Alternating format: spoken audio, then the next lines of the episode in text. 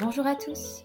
Aujourd'hui, le sujet de notre podcast va être un regard croisé sur des exemples de bonnes pratiques de dynamique RH pour accompagner les entreprises sur la transition des compétences. Aujourd'hui, j'ai le plaisir d'accueillir dans le podcast Barbara Grizzly, DGA Transformation des métiers et DRH à Indy. Barbara, pourriez-vous vous présenter en, quelques mots?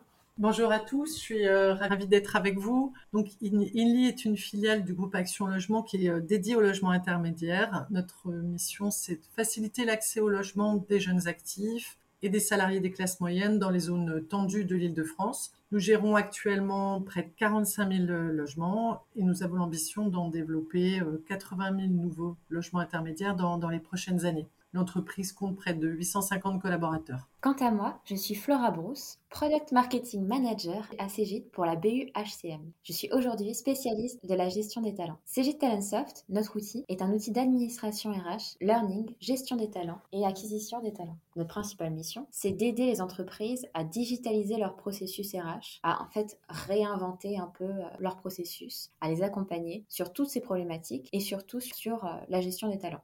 Et c'est le sujet qu'on souhaite aborder dans notre podcast aujourd'hui avec Barbara.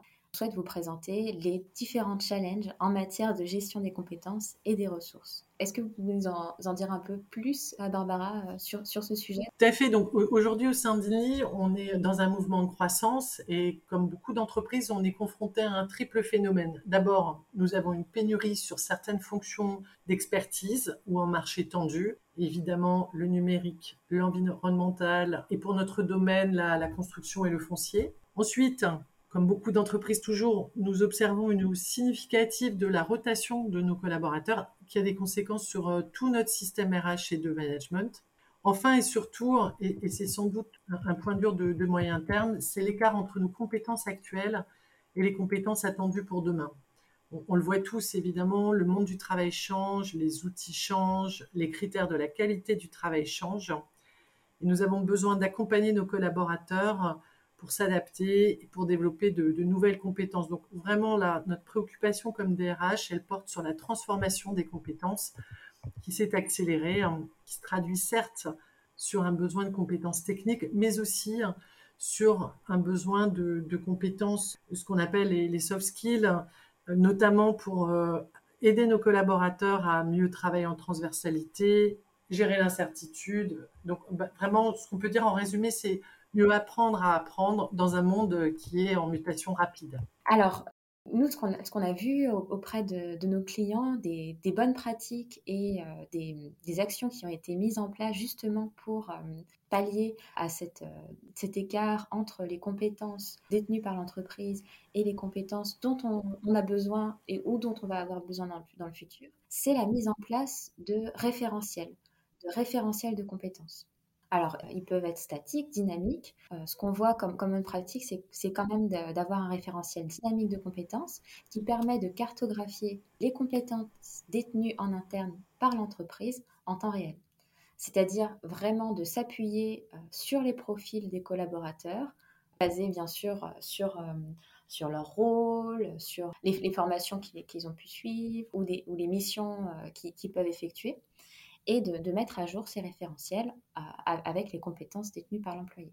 On a vu aussi, et c'est une, solution qu'on voit émerger sur, euh, sur le marché, alors un petit peu en France, mais euh, surtout euh, dans les solutions nord-américaines, c'est la marketplace d'opportunités. C'est un site, un lieu où sont rassemblées toutes les opportunités pour le collaborateur pour leur permettre de se développer en interne, au sein même de l'entreprise, en leur permettant d'avoir accès à des offres, par exemple, de mobilité interne, euh, du mentoring, de la participation à des missions transverses, des formations adaptées à l'emploi des collaborateurs pour vraiment euh, former le collaborateur, l'aider à développer ses compétences en interne. Ensuite, on peut aussi faire appel à des parcours de formation adaptés par rapport aux ambitions de développement de l'entreprise. Ça peut être par exemple des, ambitions de développement stratégique, acquérir de nouveaux marchés, que ce soit géographique, donc euh, l'acquisition de compétences euh, linguistiques par exemple. Il faut vraiment penser à, ce, genre de mise en place. Et aussi, on l'oublie souvent, mais euh, on peut aussi réfléchir améliorer, à aider nos, collaborateurs à améliorer leurs compétences lors des revues de performance. Ces revues vont servir à prendre en compte les souhaits de formation des employés et leur proposer des formations, des carrières passes, des développements de carrière au sein de l'entreprise qui seront adaptés. L'enjeu, il va être vraiment de projeter l'employé à évoluer au sein de l'entreprise et non pas euh, simplement en changeant d'organisation. Voilà les bonnes pratiques que moi j'ai pu observer euh, chez, nos clients. Est-ce que Barbara, vous, vous avez d'autres bonnes pratiques à, nous partager?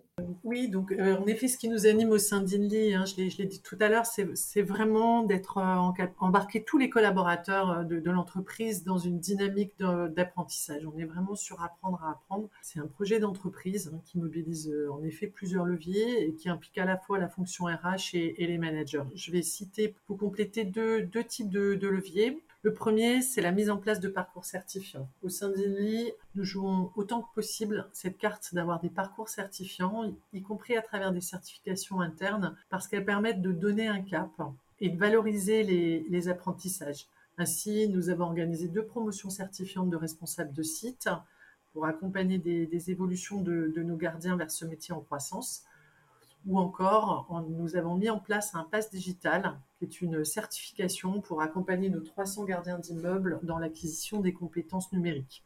Le deuxième exemple de levier concerne les, communautés, les clubs métiers que nous animons avec les managers et avec les collaborateurs. Le principe, c'est de créer des espaces d'échange avec les collaborateurs qui permettent évidemment de déployer des bonnes pratiques, mais aussi de partager et de préparer les évolutions du métier et des compétences on, voit que c'est un vrai enjeu euh, pour, pour les entreprises, cette, gestion des, compétences. Ce que j'ai pu observer chez nos clients, c'est que les entreprises les plus performantes, celles qui proposent aux collaborateurs des parcours de développement en proposant des stratégies de formation adaptées à leurs aspirations et au contexte stratégique de l'entreprise. Parce que perfectionner en fait le, savoir-faire des collaborateurs et les former à de nouvelles compétences créatrices de valeur sont des avantages compétitifs de taille sur le marché et vraiment en recueillant leurs besoins, en les questionnant et en répondant euh, le plus possible, parce que c'est pas toujours possible, à leurs aspirations de carrière. En fait, les entreprises, elles favorisent l'engagement et la rétention des meilleurs talents, des top talents, comme on, comme on le dit souvent. Ils peuvent aussi changer de, poste tout en restant dans la même entreprise et en participant surtout à, à la croissance euh, sur le long terme.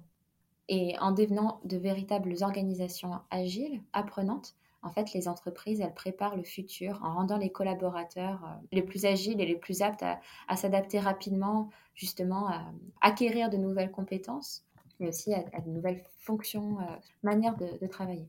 Ce qu'on observe vraiment chez les entreprises qui permettent aux employés de développer leurs compétences en interne, et c'est ce qu'il faut retenir, c'est un meilleur taux de, de, rétention des collaborateurs au sein de l'entreprise et aussi un meilleur taux d'engagement. Les employés vont être plus performants plus impliqués dans leur travail et plus motivés.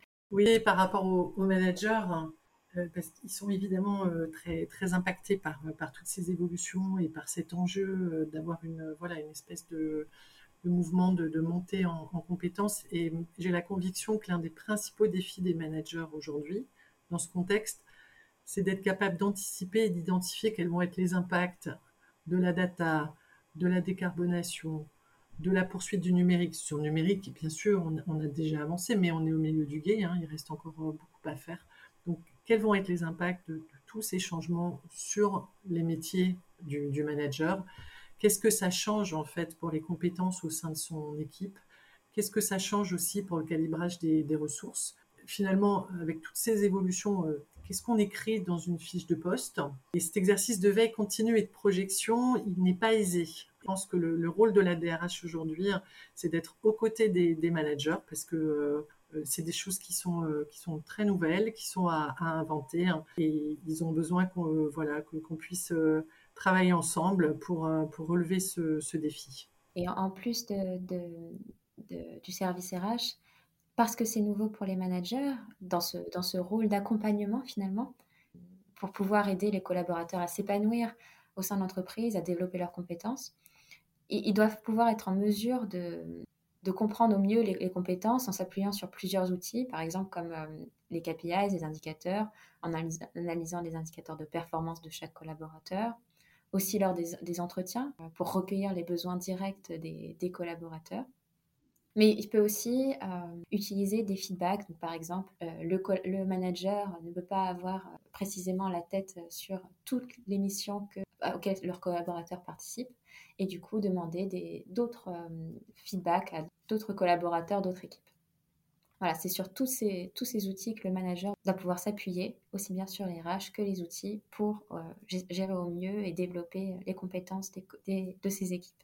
En, conclusion, Barbara, en, quelques mots.